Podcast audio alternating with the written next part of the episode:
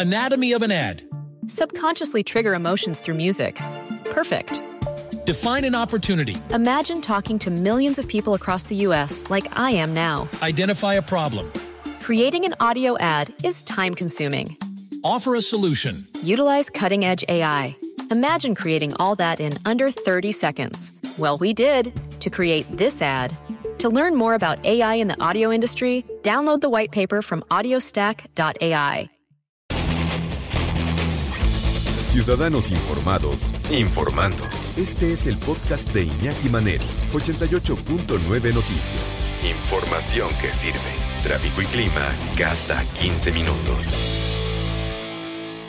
Vamos a platicar como cada 15 días más o menos con nuestro amigo Per Rodrigo González, especialista en comportamiento de perros, director de la Asociación Ladrillos Ayudando y de la Escuela Canina Humanos Ladrando. ¿Cómo entrenar a un perro de asistencia para que logre estos niveles, ¿no? Que son son increíbles estos animales.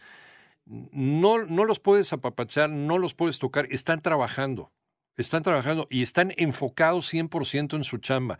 Cuando terminan su trabajo, pues puede ser como cualquier otro perro de casa, ¿no? Como cualquier otro perro de compañía. ¿Cómo está Rodrigo? Gusto saludarte, buenas tardes. Hola, y aquí un que nos escuchan, pues sí, este, como bien dices, es un trabajo eh, indescriptible, ¿no? Dada los objetivos, las funciones que tiene en beneficio de nuestra especie. Eh, y bueno, pues realmente lo que es el proceso de su entrenamiento, podemos plantear que es muy delicado porque en el mismo se podría echar a perder al animalista en cuestión. Eh, depende mucho de la familia con la que se cuente, porque primero en una, digamos, en una primera etapa, en la mayoría de estos eh, de, estas especialidades, se necesita que el perro tenga como una vida, vamos a llamar medianamente normal, en la que convive con una familia sus primeros meses, para después de entrar a su entrenamiento, a su especialidad, y ya, digamos, dentro de esa especialidad se le vuelve a introducir a la familia que sea seleccionada a una nueva este, etapa de entrenamiento, en donde es muy importante hacer una evaluación de la familia y se le acompaña a la familia con un especialista para que pueda aprender eh, la manera correcta de tratar al perrito y de esa manera se pueda llevar a cabo el, el objetivo, digamos, ¿no? Pues dentro de todo esto, un factor muy determinante es la socialización, porque esta dependerá de la seguridad, eh, digamos, de por vida del perrito. Tiene que aprender a convivir en el ambiente en el que se va a desarrollar en el día a día, y de ahí la importancia, insisto, de cómo, por ejemplo, desde la primera etapa se le puede ir acercando a cierto tipo de circunstancias para lograr su adaptación. Por ejemplo, cuando tú hablas de una especialidad como son los perros de rescate, aún siendo cachorros, empiezas ya a eh, llevarlos a, cierto tipo de circunstancias como obstáculos, por ejemplo, obviamente eh, en razón de su nivel, este, para que se vaya adaptando. Lo mismo que una gran diversidad de sonidos, este, características, insisto, que estarán relacionadas con la especialidad del día de mañana. ¿Cómo se entrena un perro de asistencia? ¿Cómo se entrena un perro de rescate? Rodrigo sí tiene mucha experiencia, por ejemplo, en los perros de rescate en cuestiones de, tragedias, los perros de asistencia en cuestión de personas ciegas o personas que a lo mejor tienen cierta dificultad, debilidad visual, etcétera. ¿Cómo se les entrena? ¿Cuánto dura el proceso de adiestramiento? Y si es verdad que a lo mejor eh, después de, ¿no? O sea, no, se convierten, porque es también alguna de las dudas que tenía una persona.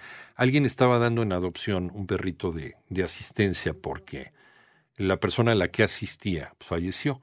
Entonces estaban dando en adopción este perrito y la gente decía, no, pues es que ese perro ya está programado, ¿no? Ese perro no puede ser un perrito de casa, no puede ser, está muy bonito, pero no lo puedo adoptar porque pues, va a ser siempre un perro de asistencia.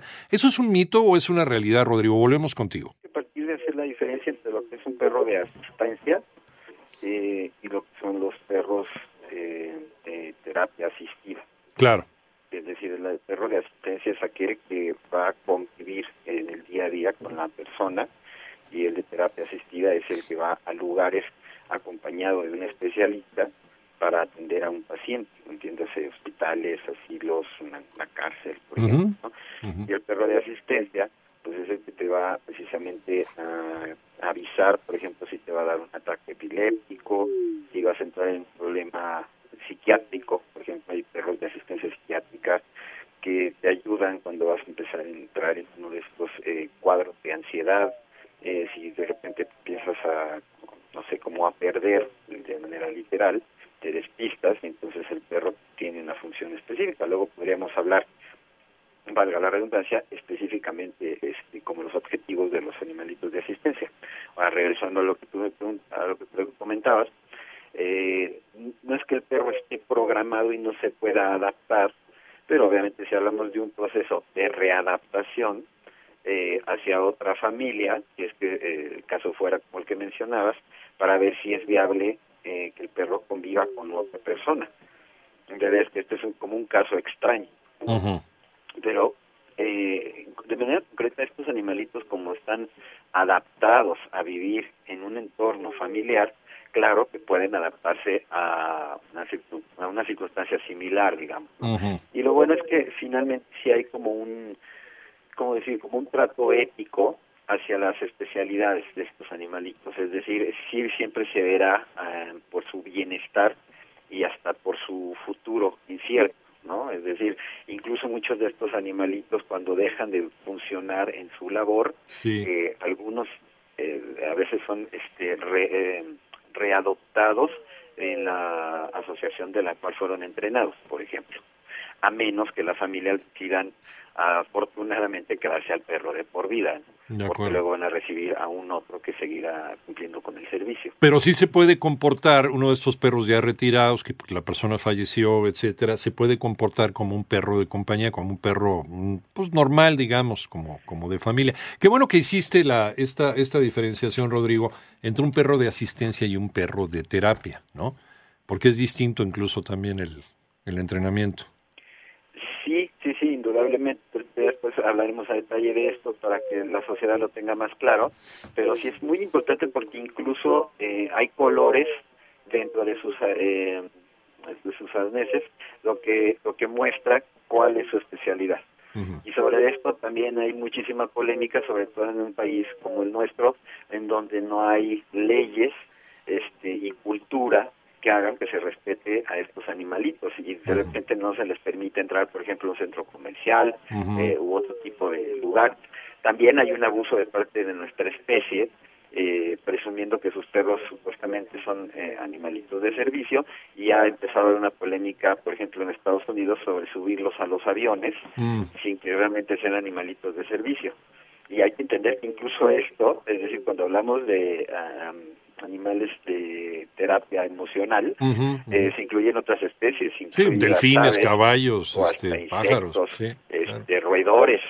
Eh, también es un tema muy interesante en el que ya profundizaremos, pero vale mucho la pena pues entonces entender eh, que lo ideal es que no te acerques a estos animales porque están trabajando y a lo mejor si tienes un contacto con la persona, pregunte si existe o no la posibilidad del acercamiento. Por ejemplo, los perros de rescate, obviamente al momento de trabajar, pues lo ideal es que no te metas, pero cuando salen del trabajo sí puedes lidiar con ellos porque son finalmente todas estas especialidades fundamentadas en animales eh, 100% sociales. Sí, yo me acuerdo con, con el asunto del terremoto con Frida y sus compañeros, pues ya eh, en los momentos en que no estaban trabajando dentro de los derrumbes eh, y que los llevaron a hacer ahí una gira de medios de comunicación, pues todo el mundo quería sacarse la foto con Frida y no tenía ningún empacho ni ningún problema los entrenadores de, de estos perritos de rescate, de estos binomios caninos, en que sacaban la foto y los perritos, mira, como si fuera el, el, perro más amoroso de la familia, ¿no? O sea,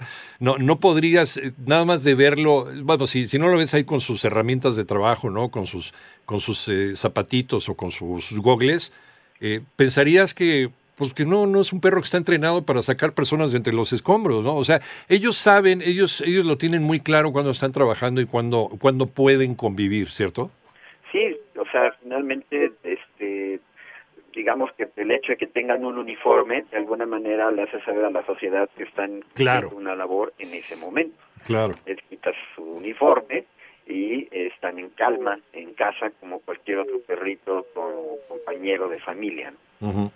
Entonces, pues en realidad de lo que se trata es de que sí se empiece a trabajar sobre una cultura de respeto hacia estas especialidades y que nos vayamos también al tema legal para que esto funcione a la par eh, en cuanto a proteger a la sociedad y a los animalitos para que puedan eh, convivir y se entienda que estas especialidades tienen su importancia dentro de la sociedad, pero yo diría que la base dentro de todo esto siempre será el respeto a cualquier ser vivo, porque insisto, como estamos hablando también de otras especies que también ejercen estas labores, y de esta manera eh, pues podamos respetar no solo su labor, sino el respeto a la vida misma.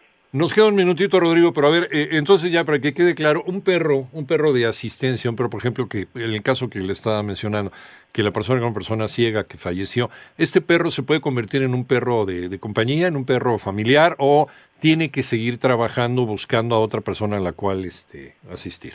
No, no, y sobre todo porque tendríamos que partir de que no es para el perro una necesidad vital claro. el hacer el trabajo si no lo hace, simplemente se le buscará una opción de adopción y ya, ¿no? Entonces sería un proceso específico de cada caso, buscar a la familia adecuada para que el perro pudiese seguir ejerciendo sus trabajos. De acuerdo. Perfecto. Pero Rodrigo González, Rodrigo González, especialista en, eh, en eh, comportamiento de perros y gatos, también director de la Asociación Ladridos Ayudando y de la Escuela Canina Humanos Ladrando. ¿En dónde te encontramos? Estoy en YouTube e Instagram como Perfección 2 y Ladridos Ayudando 2 con número.